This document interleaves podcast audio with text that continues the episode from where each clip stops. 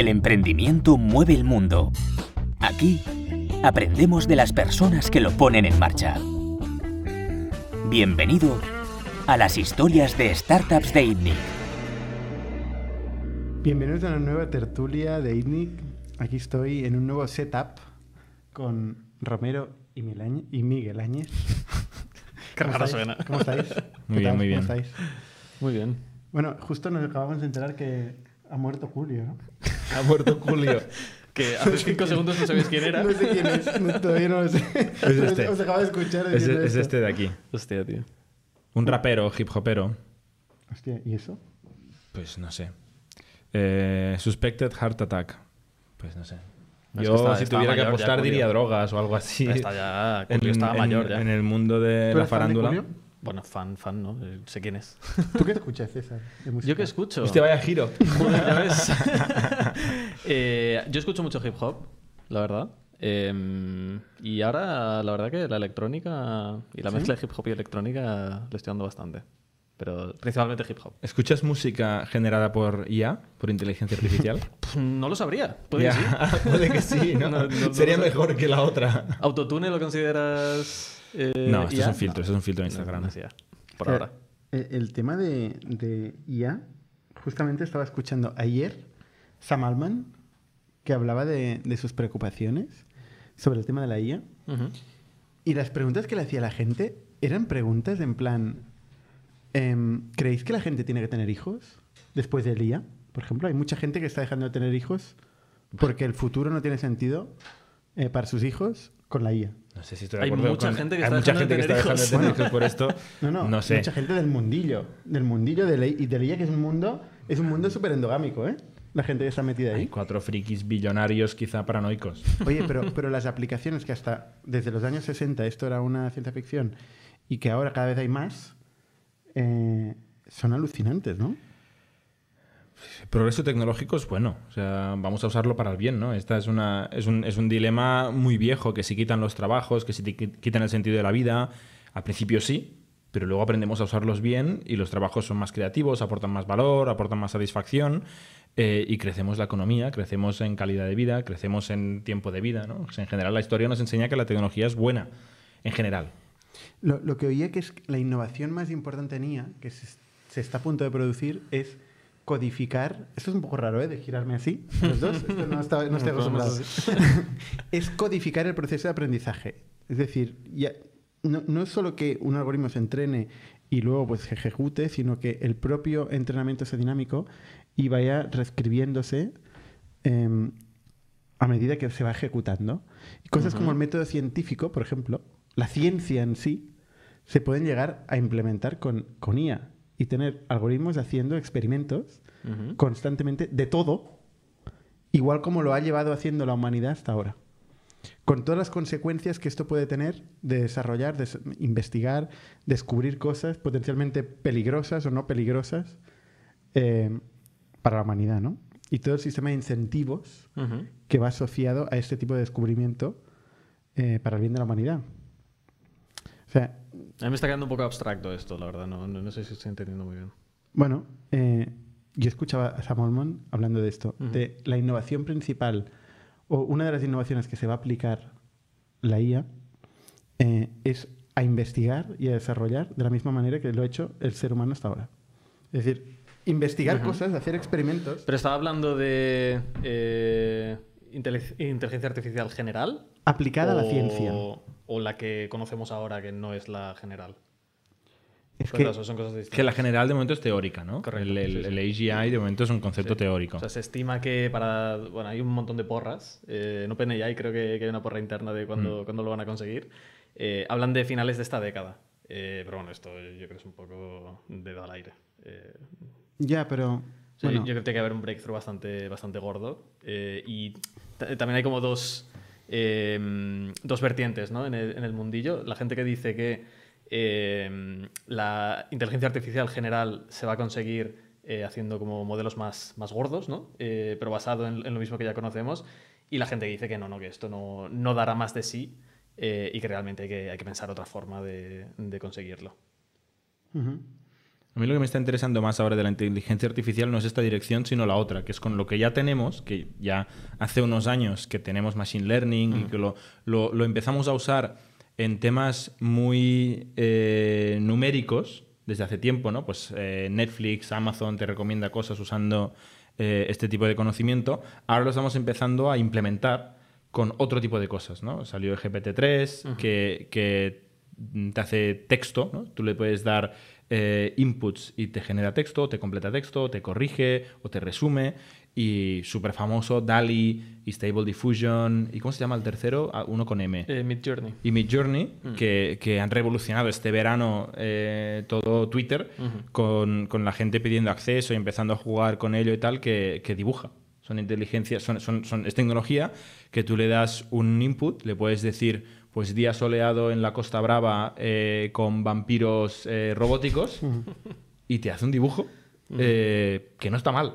Y, la- Es que además cada vez está mejor. O sea, hace tres meses cuando se empezó a hablar de todo esto, lo veías y decías, "Mm, bueno. Es que ha ido de tiene- alfa tiene a cositas". beta a- Pero es a que, útil o sea, es, es una en muy poco pasada la-. Mm. las, las cosas que se están haciendo ahora en tres meses. Y que no ha pasado tanto. O sea, no ha habido tanto input. No es que digas es que se ha entrenado. Porque tampoco ha habido tantísimo volumen comparado con lo que podía consumir eh, leyéndose todo Internet, por ejemplo, ¿no? Yo creo que la línea entre eh, inteligencia artificial de propósi- propósito específico y general cada vez eh, va a ser un poco más difusa. ¿eh? Porque eh, nos imaginamos la... Bueno, yo al menos... Yo no tengo ni idea este, de este tema, ¿eh? pero me imagino la inteligencia artificial de propósito general como una inteligencia humanoide, como nosotros, la, como nosotros pensamos, ¿no? Puede pensar de cualquier cosa. Pero cuando empieza a incorporar el lenguaje y empieza a hacer cosas como Dalí, o sea, o yo qué sé, o a entrar en redes sociales y empieza a escribir y a contestar a gente, eh, a definir propósitos que van aprendiendo y van creciendo con el tiempo, ¿no se va acercando esto a una inteligencia un poco más tipo la humana? Yo, creo que es fácil confundirlo eh, con una inteligencia más parecida a la humana, eh, pero no es para nada lo mismo. O sea, no hay ningún índice, eh, perdón, ningún indicio de que estas inteligencias como GPT, estos modelos como GPT-3 eh, entiendan lo que, lo- los conceptos, ¿sabes? O sea, al final son máquinas de predicción. Eh, tú le das un input y hace unos, un- unas computaciones internas basadas en predicciones puras eh, y te dan un output mm, que encaja con ese input, pero no entienden eh, las palabras. ¿Sabes? Es, es como leía la, la metáfora con, o el símil con un loro. Eh, un loro le puedes enseñar a que, a que te diga buenos días eh, por la mañana, ¿no? Pero no va a entender No. eh, lo, lo- lo que está diciendo. Simplemente va, va a ser capaz de repetir lo que, lo que tú le has enseñado. ¿Y por qué hay gente que le preocupa tanto esto? Gente que está muy metida, tipo Elon Musk eh, o Sam Altman. Gente Eh, que le preocupa La inteligencia artificial de propósito general y las consecuencias de su aplicación. Bueno, claro, porque esto, o sea, al final estás comparando un loro con un humano, ¿no? Eh, un humano es mucho, más que un peligroso que un, loro. ¿eh? Mucho más, mucho más que un humano, ¿eh? Potencialmente, un humano Bueno, está pero, muy pero limitado. ent- entendiendo la, la inteligencia tal y como la entendemos los humanos, eh, es mucho más peligroso que simplemente una cosa que repite lo que, lo que tú le has enseñado, pero no tiene ningún conocimiento de lo que está diciendo o, o lo que está pasando. ¿sabes? El tema es que se te vaya de las manos al final, ¿no? Si, si tú conectas una inteligencia de propósito general con el botón nuclear, pues eh, da miedo porque no sabemos qué va a hacer. Un humano tampoco sabemos qué va a hacer, porque depende de quién tiene botón nuclear, también nos da miedo. Pero tenemos más conocido, más, más calibrado al humano que a esta nueva eh, inteligencia. Y lo que decíais de la inteligencia, digamos, genérica o específica, me recuerda a, a una, una cosa que decía Elon Musk, creo que cuando presentó un robot humanoide, que, que era en coño, ¿no? había un tío dibujado de robot y decía que Tesla es una empresa de inteligencia artificial, no es una empresa de coches, y al final el tío decía, un Tesla es un robot, es un robot que te lleva de un sitio a otro. Y un brazo de una fábrica automático también es un robot. Que todos estamos empeñados en que el robot es el Terminator, es una cosa que parece un humano, pero es que el Tesla es un robot cojonudo. Y el brazo eh, de la fábrica es un robot cojonudo. Y un poco con, con el AI está pasando lo mismo, ¿no? Que insistimos en que tiene que ser, tiene que poder hacerlo todo, pero, hostia, si te quita la mitad del trabajo eh, como herramienta, ya nos cambia la vida. No hace falta que nos sustituya como personas, solo hace falta que nos, que nos amplifique, ¿no? Y, Pero y- es la curiosidad humana que nos lleva a, a empujar y, y a desarrollar más, ¿no? Y, y, bueno, y darle más atribuciones. Sí, pero, pero el, el- el curioso eh, hace el humanoide y luego el mercado hace el brazo de, de la línea de, de producción o el coche que conduce solo. ¿no? O sea, ya está bien, hay las dos, pero al final la aplicación acostumbra a ser más las partes que el todo. Eh, y Dali, por ejemplo, ¿no? que, que, por cierto ha salido hoy o ayer que se puede registrar cualquier persona. Antes era por invitación y tenías que ir ahí mendigando invitaciones, ahora ya puede ir cualquiera a registrarse. Eh, en el fondo, para mí es como un plagiador bueno. O sea, tú dices, eh, miras 10 pinturas de Van Gogh y haces eh, pues la Sagrada Familia al estilo Van Gogh. O sea, al final lo que hace es plagia- plagiar bien, pero no crea nada. No, no- no tiene... Aquí se podría incluso di- discutir, eh, aunque ya entramos en, en discusiones casi más filosóficas sobre, sobre qué es la creatividad, ¿no? Eh, pero es que, joder, o sea, la, la creatividad humana se basa en lo mismo en lo que se basa Dali realmente, En ¿no? En, en ver infinid- infinidad de inputs Claro. y al final acabar produciendo algo único en base a esos inputs. Es como, es, es lo mismo, pero lo hace una máquina, ¿no? Y eso lo hace mucho mejor la máquina. Y Porque se las sabe todas. Claro, claro, sabe claro. todos los No, no, estilos y es tiene todos los pinceles. Sí, sí. Yo, yo siempre pienso que la gente más creativa, la habilidad que tiene es llevar cosas de otros ámbitos lo más alejados posible a un ámbito de disciplinario concreto. O sea, cuando alguien es más, tiene esta capacidad de abstracción en, en otros ámbitos, puede traer más innovación en su ámbito. Pero realmente crear de la nada no existe. Entonces, yo me pregunto, la semana pasada hablamos de Figma, ¿no? Eh, y hablamos del paradigma de Figma, que es la hostia y tal, pero oye, si Dalí es capaz de crear cuadros de Picasso, o, sea, o de Dalí o de lo que sea, cualquier cuadro creativo, eh, arte, ¿creéis de verdad que no podemos, o sea, que no puede generar interfaces? Es que ya puede. Ya hay proyectos. Y de hecho, Copilot, eh, Copilot, de GitHub, eh, que usa GPT-3 por detrás, programa bien. Y, y el programador en realidad está encantado. Porque el programador tiene que decir, a ver qué quiero resolver, tal, vale, estas, no me acuerdo cómo. Y le dice al Copilot, Copilot, para el que no lo conozca, es una herramienta eh, de GitHub, que ahora es de pago, fue gratis unos meses, donde tú pones comentarios o pones notas en tu código y te hace lo que le pides. Entonces tú puedes, por ejemplo, poner un comentario en el código de una aplicación que estás programando que dice, hazme una función que recoja 10 números y me encuentre el número medio, primo, no sé qué, y a partir de ahí me haga una lista, o sea, le das como tareas y te hace el código. Y luego dices, y ahora hazme un test que valide que este código funciona y tal. O sea, te pica la piedra y todo lo aburrido de programar. Y es la hostia. O sea, realmente funciona muy bien. Sí que es verdad que ahora mismo se utiliza sobre todo para trozos de código pequeños. O sea, funciones muy eh, aisladas, por ejemplo, esto te lo hace muy bien. Eh, claro, es que- El otro día, de hecho, en, en Latitude estábamos probando, eh, Gerard, eh, nu- nuestro CTO, eh, estuvo, bueno, tenía que hacer un serializador eh, de, mm, un- o sea, para generar un JSON en función de los, de los proyectos que, que tenemos en Latitude, ¿no? Y lo probó con Copilot, le fue más o menos, como que no le completaba la función entera, era era una función bastante larga, eh, pero lo probó con Codex, me parece que se llama, el de, el de OpenAI, eh, que te genera código directamente. Y es que le escribió el 90% del código final que acabó llegando a producción.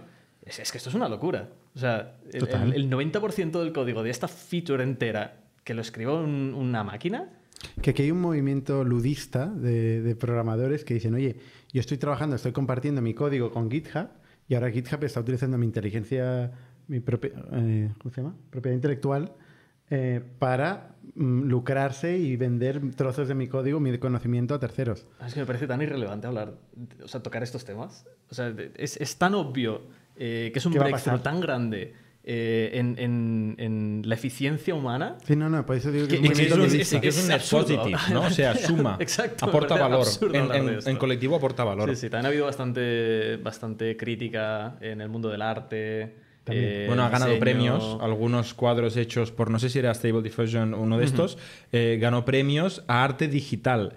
Y luego le, le culparon al tío de que había hecho trampas y el tío dice, a ver, arte digital. Es que- O sea, si esto no es arte digital ya me dirás lo que es arte digital. Lo ¿no? que no es es suyo.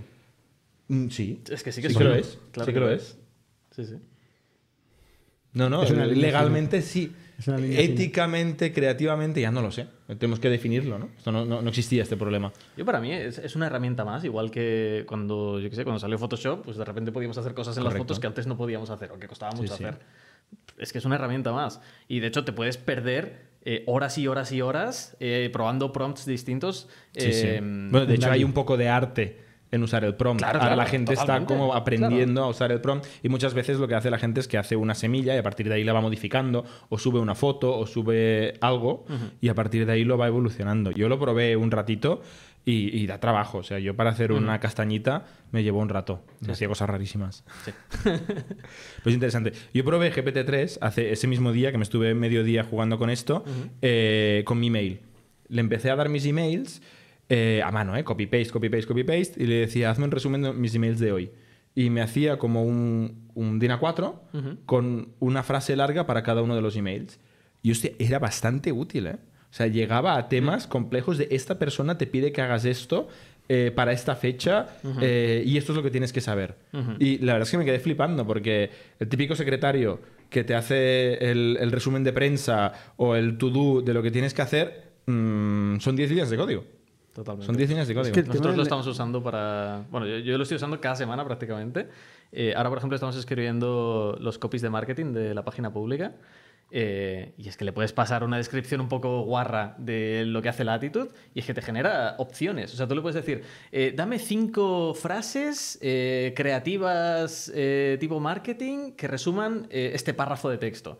Y te da cinco opciones hiperválidas eh, que explican lo que hace lo que hace Latitude, ¿no? O que- cosas de este estilo. O te puede corregir textos en inglés. O sea, es que es, es- es una auténtica pasada. Yo- brutal, para mí es, brutal. es- Haz, es haz una un mejora de podcast. productividad. Oye, GPT-3, haz un podcast. Es que de, de- de aquí a poco. Hombre, lo puedes entrenar ya con, con tu voz, ¿no? Exacto. GPT-3 no, pero algunas, Ima- sí. imagínate todo el mundo, todo el sector que se dedica a la generación de contenido, eh, contenido que no es especialmente profundo ni innovador, pero que el mundo web está entero, sea, es- es- lo utiliza muchísimo y que se puede sustituir por eso. Bueno, yo y como que Google, como Google Sí, eh, que se dedica a que clasificar el, el contenido, Con suerte es el final del SEO. al final del Con SEO, suerte. O sea, y hace lle- mucho llenar tiempo que llenar que internet llegar. tanto de contenido basura, al final... Sí, lo que nos faltaba, ¿no? Si ahora ya con, con outsourcing o no sé cómo se llama, con contratarlo en mano de obra más barata, eh, ya estaba Internet un poco lleno de morralla, imagínate ahora que lo hace un robot. No, por eso yo creo que dejará de funcionar para el posicionamiento de esto. La fuerza bruta. Tiene que pasar. Hace falta una AI para que detectes si lo ha hecho una AI. Y eso también se está. Empezarán a luchar. Bueno, Google empezarán a luchar las de. AIs. intentando identificar. Sí, pero es muy difícil. Por definición. No, no, está claro. Porque tiene que ser más lista que la AI. Está claro, está claro. Bueno, a ver, más temas que tenemos esta semana. Por cierto, hablando de Figma, eh, hay un competidor, un Figma Killer en Madrid, ¿no? César, comentabas antes. Sí, sí, sí. Eh, salió, bueno, no sé cuándo salió. Eh, ahora se ha hecho bastante conocido con el tema de que Adobe compró. ¿Cómo se llama? Se llama Penpot. eh, y ya ha salido la noticia esta semana que han levantado eh, 8 millones, si no me equivoco. Sí. Eh, y es básicamente Figma open source. Eh, que bueno, o sea, yo entiendo que, que tendrá un nicho. O sea, es como grande. GitLab a GitHub. Sí, básicamente. Sí, sí. Em, y sí, lo hace, lo hace una empresa, eh, no sé si la sede es en Madrid, sé que eh, creo que tenían oficina en Madrid, em, se llaman Kaleidos, y que también hacían otro, otro software de, em, que era parecido a Trello, eh, pero también open source. Em, no recuerdo cómo se llama. Taika. Eso, exacto. Lo acabo de ver. Sí, sí. Y, joder, no, la verdad que sorprende que proyectos así de complejos a nivel tecnológico Que siguen apareciendo proyectos así de open la source. verdad. Tía, interesante, ¿eh? Es bastante buena noticia. Sí, sí. Bien. Más temas que tenemos esta semana. A ver, novedades. Eh, hemos hablado, bueno, eh, hemos estado comentando el tema de las stock options a raíz de, mm, de la publicación de Stripe, eh, ¿no? que, que está a punto de caducar, están a punto de caducar los, los primeros grants de stock options que se hicieron hace 10 años. La empresa tiene 12 años. Em, 13, creo. o 13 y que, y que bueno, los empleados empiezan a plantear, oye, ¿qué hacemos? No? Porque si no tienen ninguna intención de hacer IPO, eh, Stripe, una empresa que estuvo valorada por más de 100 billion, He leído en algún sitio que transacciones de secundario llegaron a ser 250 o 300 billion. imagínate, Pero no, en las rondas principal fueron 95, creo. que eso no es, no es nada habitual, la empresa que llega a estas valoraciones sin pasar Es a una ser locura, es que casi no hay empresas de ese tamaño, en general. Entonces, claro, eh, todos los empleados que han recibido stock options, eh, que al final es un derecho que tú puedes ejercitar, o sea, tú como empleado en un momento dado puedes decir, compro esas acciones a las que tengo derecho. Y eso tiene una serie de consecuencias, tanto de conseguir el dinero eh, al precio, depende del momento de la compañía, más o menos caro, pero también de cubrir la fiscalidad, que esto es un problema no resuelto en el mundo, en España especialmente mal resuelto, pero en Estados Unidos también, porque hace que la gente no pueda comprar esas acciones, porque el coste fiscal, que es básicamente la diferencia entre el valor al que compra y el valor que tiene hoy en el mercado, Multiplicado por el tipo de. multiplicado por el tipo de impuesto. de la renta, eh, impuesto a la renta, eh, es altísimo. Entonces, Sí. básicamente necesita mucho dinero el empleado para poder ejercitar este derecho que tiene, que encima, por ley, estos derechos tienen que caducar, no pueden ser indefinidos. Exacto. Yo aquí nos iría bien un, un David Miranda, pero voy a intentar hacer de, de David Miranda. Eh, porque primero hay que entender que estos son stock options de Estados Unidos, que son muy diferentes a lo que tenemos en España, que son phantom shares, que no tienen nada que ver. Bueno, también no hay tiene- stock options en España. Sí, pero son casi impracticables. Son ¿no? O impracticables, sea, fiscalmente impracticables. Entonces, y en Alemania es parecido a España, en Mm. UK y en Estados Unidos funciona así. Entonces, en Estados Unidos lo que ha pasado, además los 13 años no es, o sea, es, es- es muy, muy relevante. Lo que ha pasado es que hay mucha gente que se le dieron grants los primeros años. Normalmente esto tiene cuatro años de vesting, lo típico en el mercado, y luego tienen, como decías tú, una fecha de caducidad para ejercitar esos stock options. Esto significa que el empleado, desde que ha vesteado, desde que ha madurado sus stock options, tiene el derecho de comprar acciones de Stripe al precio de cuando entró, que se entiende que es más barato que el precio en el que están a medida que la empresa va creciendo. Normalmente la gente no tiene dinero para hacer esto porque, porque no son irrelevantes estas cantidades normalmente y luego se va haciendo más grande el problema porque a medida que hay más valor de mercado en Stripe, inmediatamente en el momento que ejercitas las stock options tienes que pagar el impuesto de la diferencia entre el valor de mercado de ese momento de tus acciones y lo que tú has pagado por ellas. El problema es que tú las ejercitas y no tienes cash, tú tienes acciones, pero tienes que pagar impuestos sobre estas acciones. Este es uno de los grandes problemas por resolver en, en el modelo stock options de, de Estados Unidos. Eh, ¿Y qué está pasando ahora? Que 3 más 10, 13, de aquí a un año empezarán a mm, caducar estas ventanas de 10 años de derecho de ejercicio que tenían los empleados de Stripe. Normalmente las empresas que van bien, para el año 13-14 ya hacen IPO. De hecho, muy pocas empresas de las grandes grandes han tardado más que esto en hacer IPO. Creo que Airbnb fueron 12 años, eh, Uber creo que fueron también 10 o 11, mm, lo digo memoria, ¿eh? Pero, y antes, en Silicon Valley, lo típico era hacer IPO en 4 o 5 años. O sea, o te ibas a la mierda o hacías IPO muy rápido también en empresas más pequeñitas. Stripe dice que no tiene ningún interés en hacer IPO, que es normal, sobre todo teniendo en cuenta lo mal que está la volatilidad que hay en el mercado, no hay ningún incentivo para hacer IPO ahora, pero alguien debería ofrecer liquidez a esta gente, porque si no se van a quedar con nada de algo que vale, que vale mucho, ¿no? Entonces, Porque la fecha de caducidad no la pueden extender. ¿o? no, pues el contrato está hecho. Tú no puedes, o Bueno, sea... pero por- No puedes sí hacer un podrías- contrato de extensión, ¿no? No, porque entonces te pueden decir que, que no había fecha de caducidad. Si te la pasas por el forro. Eh, Insisto, hace falta un abogado aquí Sí, sí, y un sí. jurista, pero yo lo que he entendido, que lo, lo has mencionado tú antes, para que el stock option no tribute en el momento en el que te la dan, tiene que tener riesgo. Si no tiene riesgo, es un regalo. Y si es un regalo, hay que pagar. Entonces hay un riesgo que es, si no la ejercitas, lo pierdes. Con lo cual no tributas porque quizá no tienes nada. Eh, bueno, es un tema del- de, de cómo funciona la fiscalidad y, y- y la fiscalidad básicamente de las stock options en Estados Unidos. Es mucho dinero, porque Stripe vale pues, 100 o más. No, no es que sea un regalo, ¿eh? O sea, es que es equivalente, si tú no tienes una stock options para siempre, es equivalente a un título.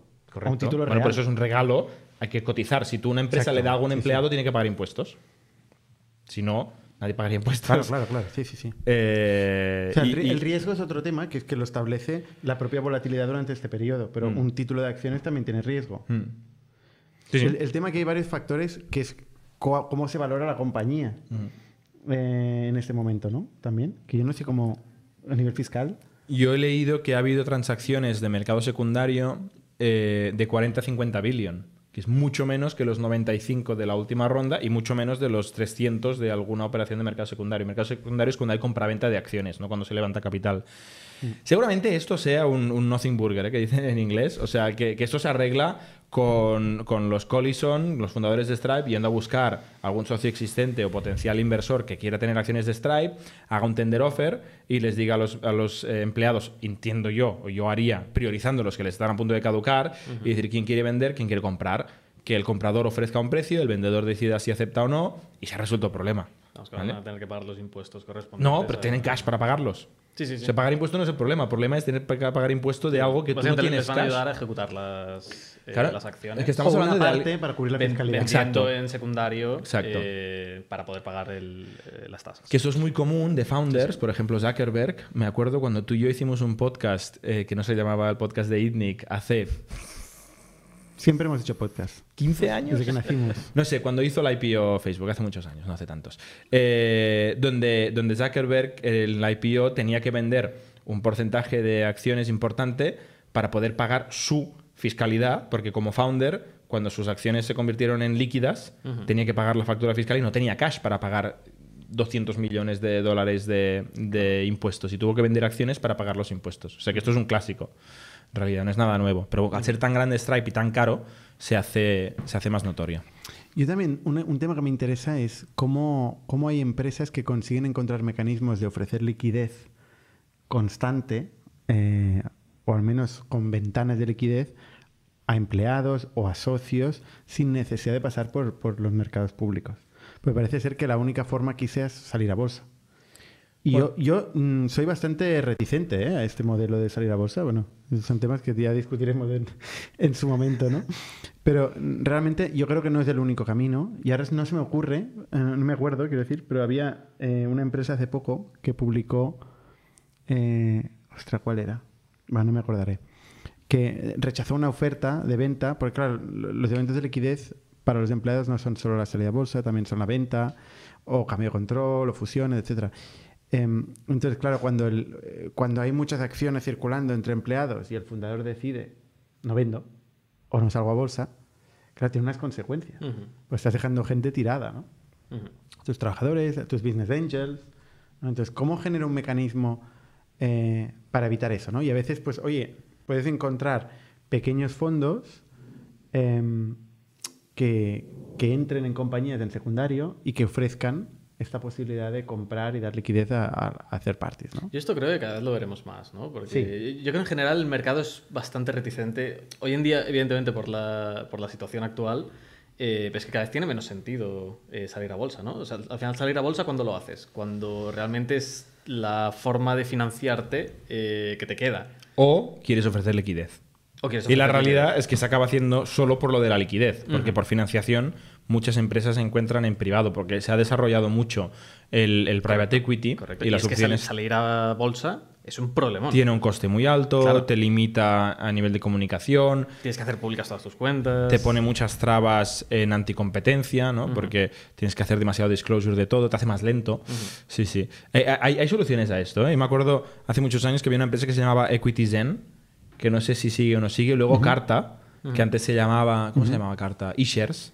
Eh, carta.com, eh, que es una software que te ayuda a hacer em, cap tables y, y gestionar stock options y tal, ofreció un marketplace de secundarios, donde al final, si tú eres empleado de Stripe y tienes acciones ya besteadas, puedes ponerlo ahí y te, te es un marketplace, te encuentran compradores y te ayudan a hacer el papeleo y tal. Pasa es que es un follón. Yo creo que esto todavía se tiene que securitizar que el problema cuando lo securitizas, securitizar significa convertir algo en security, ¿no? Convertir- no sé cómo se dice en security en castellano, pero algo que se puede... eh, hostia, no me sale ninguna palabra en español para definirlo. me salen otras palabras en inglés que no arregla, ¿no?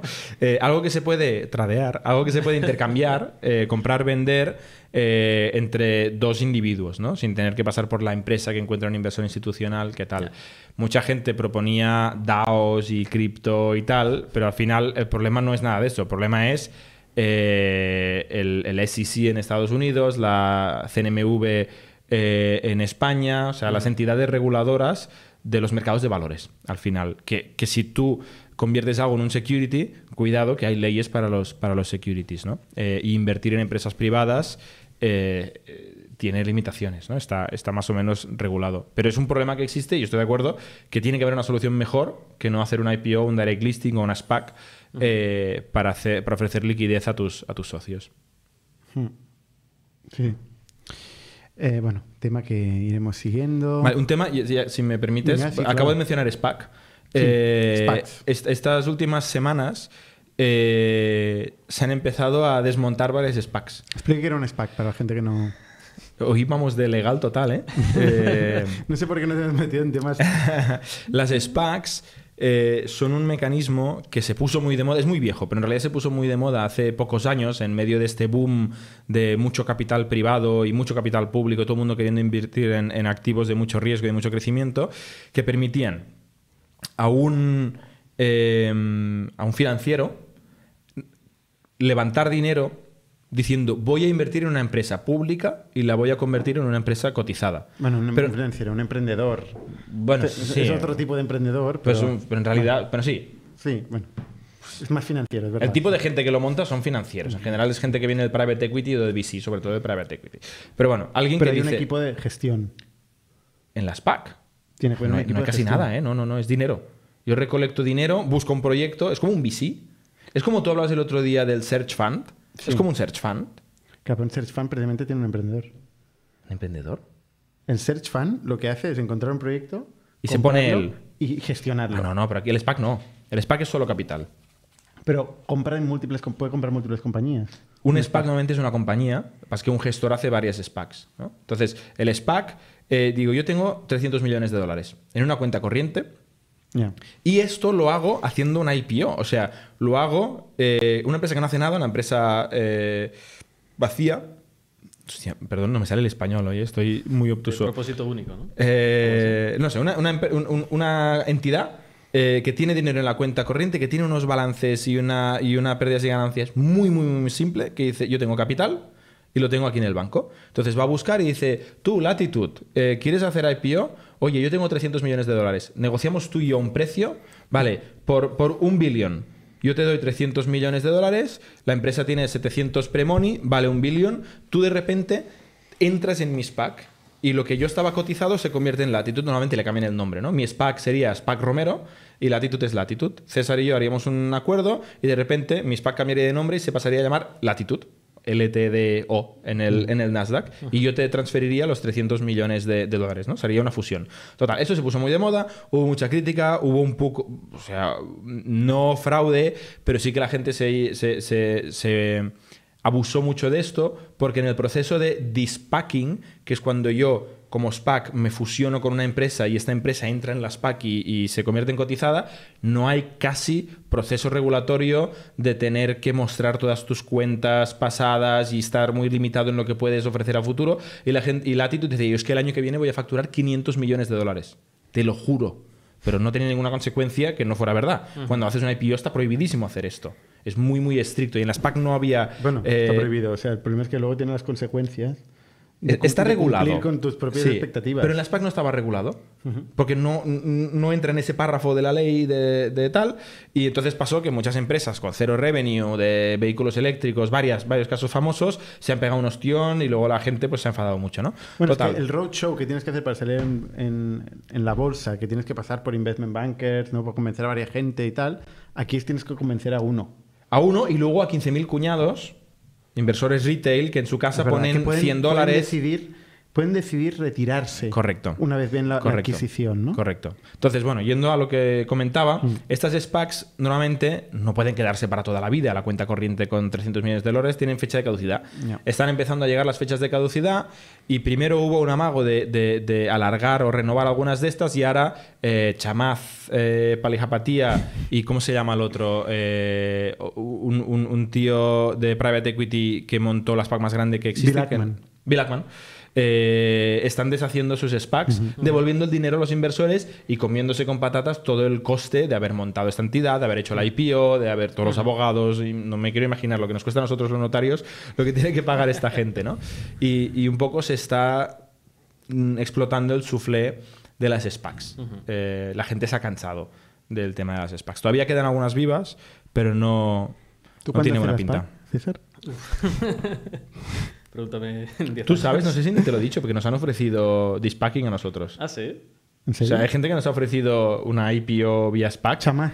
Eh, no, chamaz. no, Chamaz. eh, Chama. pero sí, algún, algún, algún friki de una SPAC, pero con 50 millones de, de dólares o algo así. No, en España alguna grande. eso no va muy lejos, ¿eh?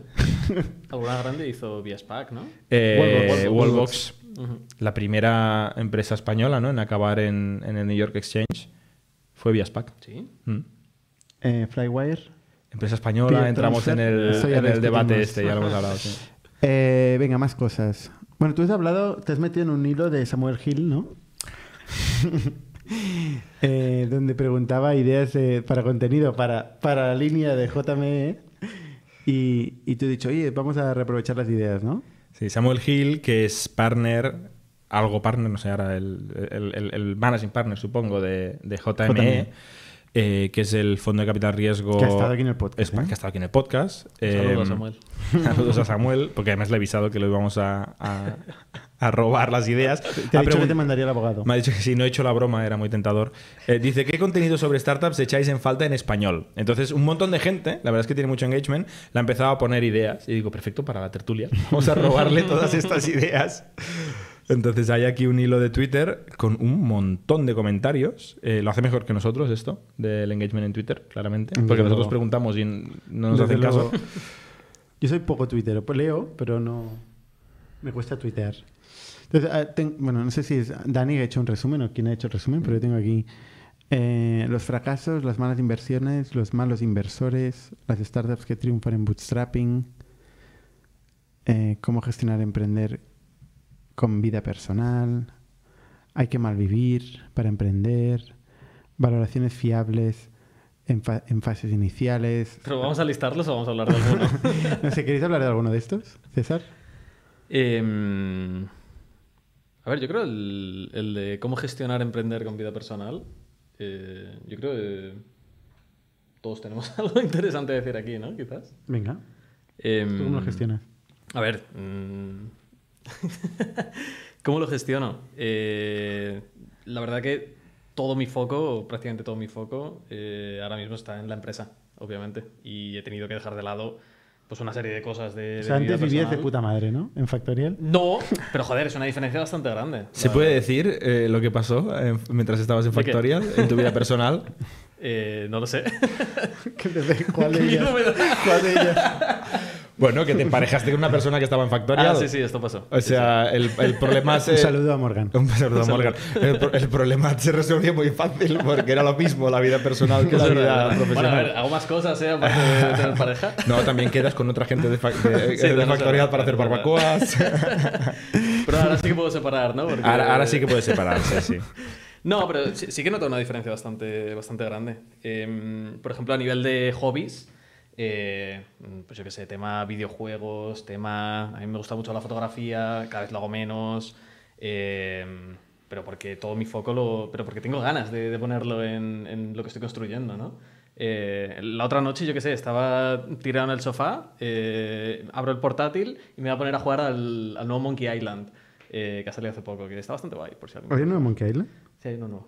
Em, No me explicarás. y es que no, no sé cómo, abrí Workflowy y me puse a mirar eh, las- los ítems que tenía ahí escritos y es que me pasé como dos o tres horas eh, pues haciendo cosas de la página pública nueva, eh, ordenando ideas, cosas así que, que es como, hostia, es que es más divertido que, que jugar a un videojuego. Entonces, yo sí que creo que, que al final cuando emprendes, como que tu vida se convierte un poco en eso. No, no- no sé cómo lo habéis vivido Yo, vosotros. yo no creo que sea, no tenga nada que ver con emprender. ¿eh? Yo al final creo que es, es el hecho de encontrar algo que realmente te motiva y puede convertirse en el centro de tu vida.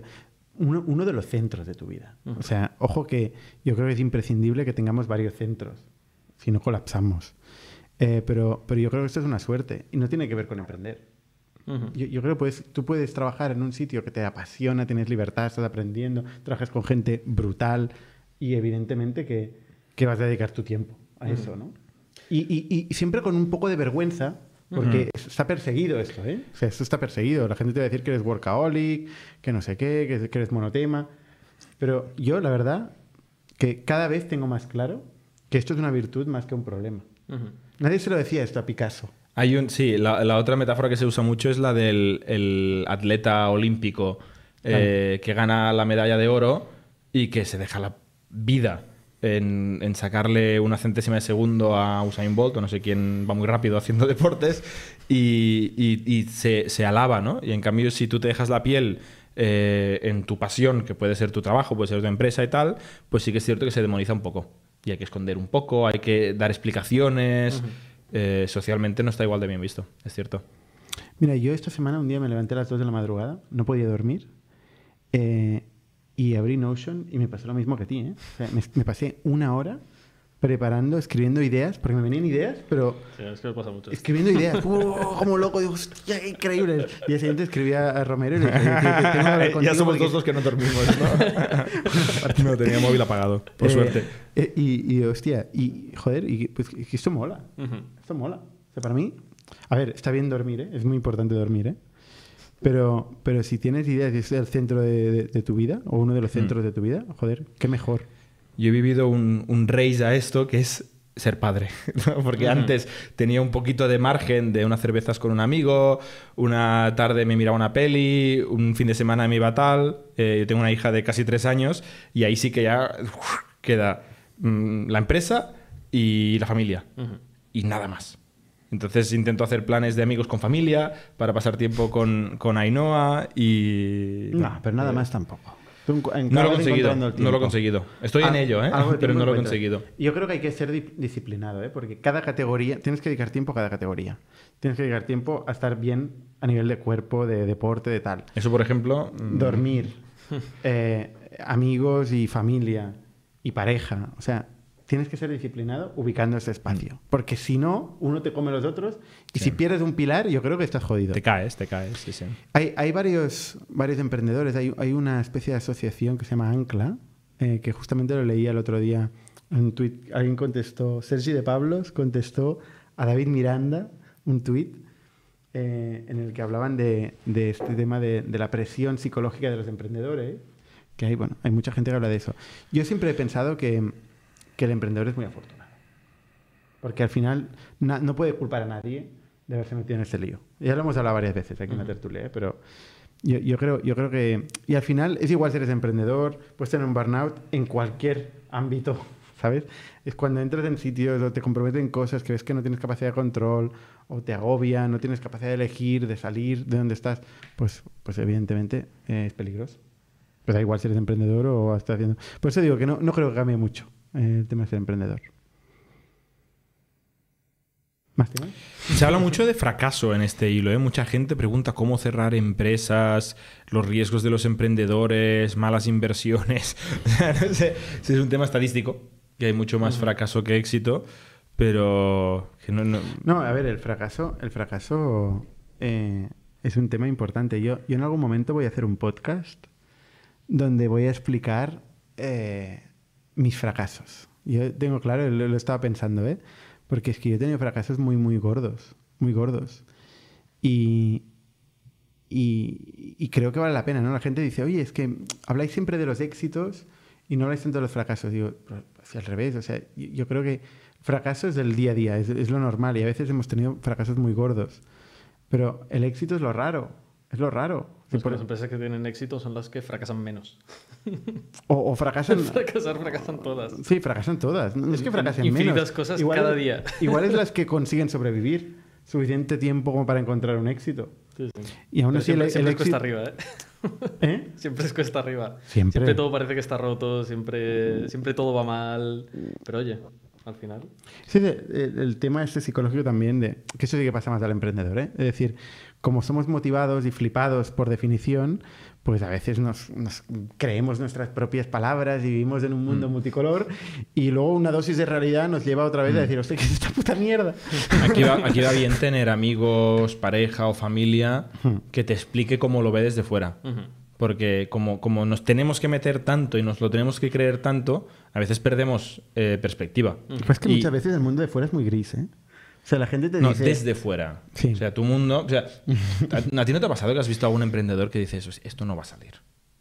Sí. O sea, esto. Pobre, per- pobre, pobre persona, ¿no? Piensas, coño, quizá este talento lo puede tal. Que, que es duro, porque también hay que perseverar, ¿no? Y, y normalmente casi todo tiene muchos baches hasta que lo consigues. Pero hay un momento que dices, oye, o sea, también va bien que alguien te rompa un poco ese optimismo loco y te haga ver cosas. Y tú ya luego decides si le haces caso o no, o no le haces caso.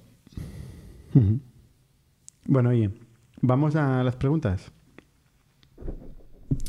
Jordi, ¿ves alguna pregunta? Es que no estoy mirando las preguntas, no Ah, sé dónde están.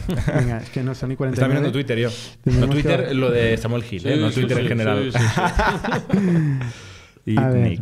Eh, recom- ¿Recomendáis algún libro para empezar a aprender sobre negocios o startups? ¿Cuál creéis que es la mejor forma de empezar a emprender sobre estos temas con 21 años? Me encanta lo que hacéis. Eh, a ver, nosotros realmente llevamos toda la vida leyendo y escuchando podcasts ¿no? y compartiendo ideas y viendo lo que está haciendo otra cosa, otra gente. A mí me encanta ver lo que hace otra gente. Eh, porque no me gustan los libros donde te dan un poco te dan teoría y doctrina. Siempre he sido poco fan de la teoría y la doctrina. A mí me aburren mucho los libros de negocio. Es que Aburre mucho. son, son ¿no? Y con estos títulos Son un blog post. Los 10 maneras de hacer Es no sé qué. Podrían ¿no? ser un blog post. Podrían ser un blog post perfectamente. Y de hecho, un, un hack eh, que estoy haciendo últimamente es buscar en YouTube una charla del autor del libro. Porque quizás en 40 minutos o una hora O Blinkist. te, Te cuen- te todo. cuenta su cosa. Sí, y te lo cuenta muy bien, con algunas anécdotas y tal, y se te queda perfecto y no te tienes sí. que leer un libro de 300 Totalmente. páginas que le ha hecho escribir el editor, ¿sabes? Mi, mi hack es Blinkist o sistema de, estos de, de resumen en 15 minutos. Audio resumen en 15 minutos de, de libros de, de- de negocio. ¿Y se te queda? Porque yo creo que también hay, hay un componente a favor de los libros de negocio, que es que repiten tanto la misma Sí. cosa que si al final lo acabas interiorizando, ¿no? Sí. Yo me lo escribo. Ya. Me hago, me hago resúmenes para mí, que luego nunca más vuelvo a mirar, pero el hecho de reescribírmelo Sí, no, me totalmente. hace, me hace Mi, quedarme con mi eso. hack es explicárselo a alguien. Pero hay varias, maneras de, hay varias maneras de aprender. La mía, mi manera de aprender es enseñando. Entonces yo leo algo, aprendo algo, se lo explico a alguien, entonces lo aprendo de verdad. Eh, o sea, yo te diría, libro, o sea, uno, no, no hay un libro. No te diría, hay un libro para empezar a aprender sobre negocio.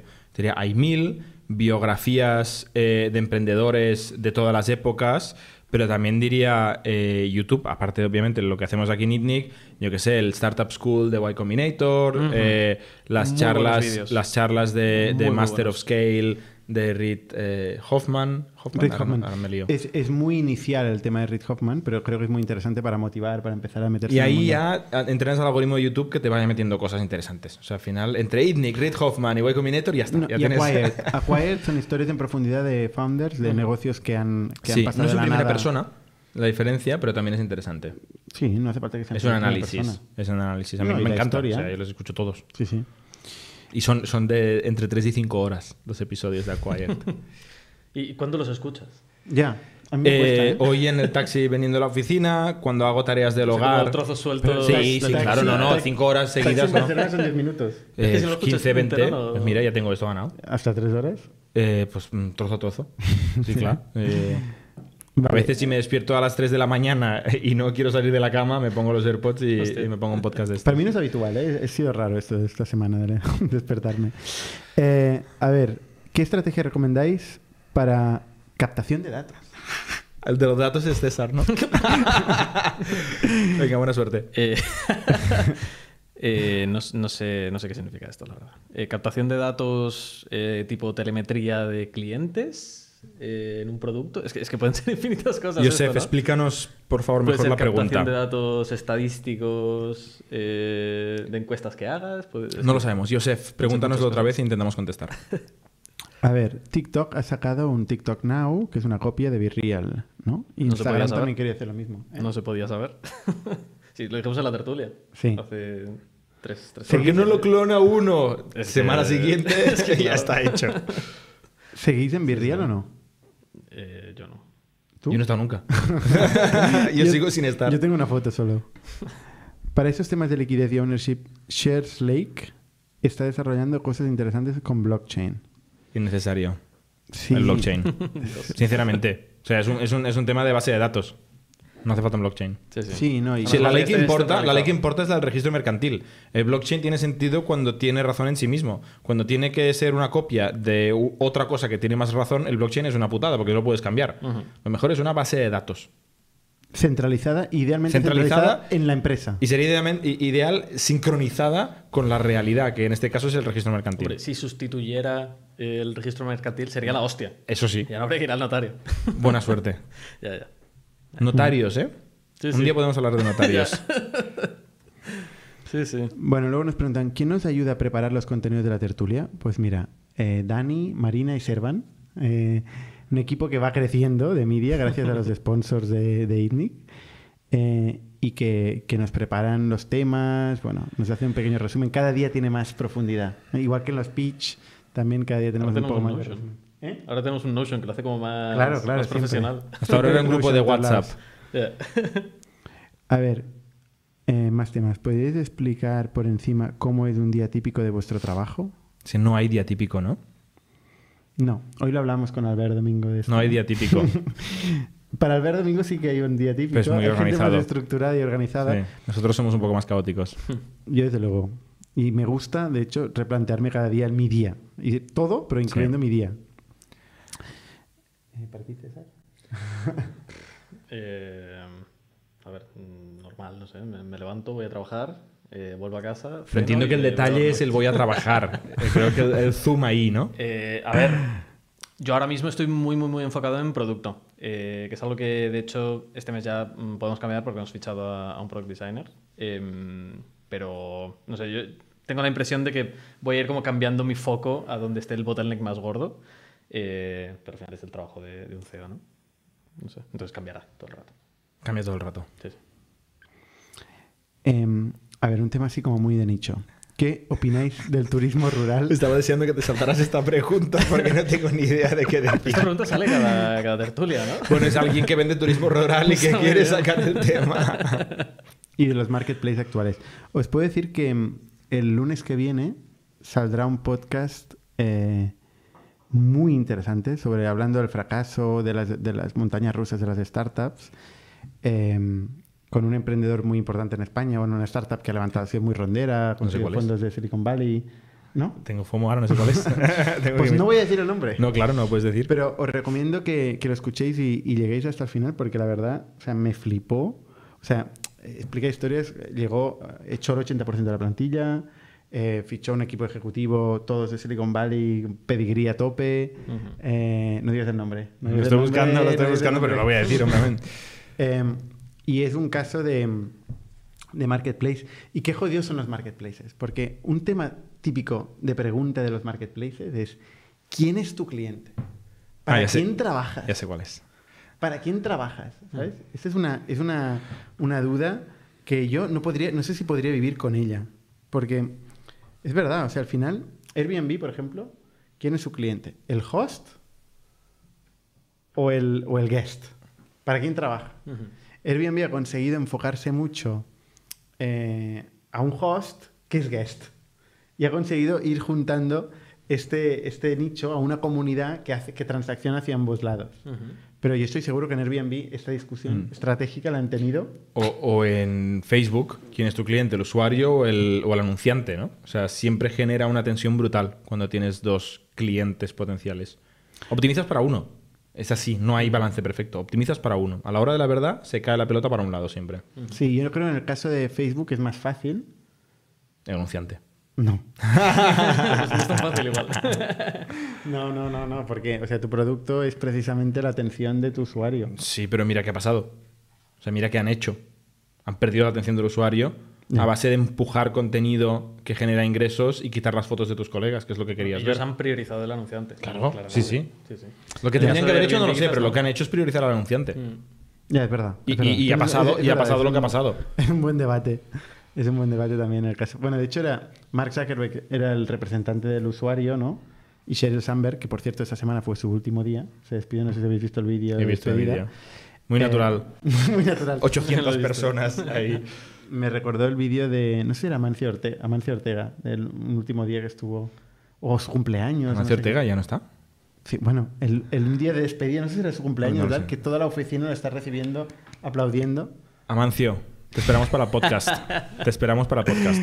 Amancio Ortega y Juan Buah, Roch. sería risas, ¿eh? Bueno, están en la lista. algún día Estamos intentando. Sí, no, claro. Estamos En la lista intentando. estar. Dani manda un, un mensaje cada, cada semana. Amancio.inditex.com. Tiene ahí un, A Ortega va probando. un, mail cada semana. Bueno, oye, ya está. Eh, Javier Sánchez pregunta, bueno, ahí Juan Ignacio pregunta sobre el inglés otra vez, pero Lo ya- hablamos mucho. Ya lo hemos hablado En mucho. la última el- tertulia, La ¿no? última tertulia, Sí. exacto. Eh, y Javier Sánchez me pregunta a mí que cuándo voy a contar esto. Pronto, en algún momento voy a contar la historia de los, de los fracasos. Y nada, oye, no sé si tenéis algo más a añadir, César Jordi. Tenemos pitch to investors en un minuto. Perfecto. Pues Nos vemos hasta ahí. la semana que viene. Bueno, en la tertulia hasta la semana que viene. Chao. Somos un ecosistema de startups tech de Barcelona, creadores de Camalún, Kipu y Factorial, entre otras. Ofrecemos más de 5.000 metros cuadrados de coworking a startups y organizamos eventos diarios para discutir negocio y tecnología hasta la saciedad. Desde ITNIC Fund invertimos en equipos con capacidad de construir grandes productos y negocios. ¡Te esperamos!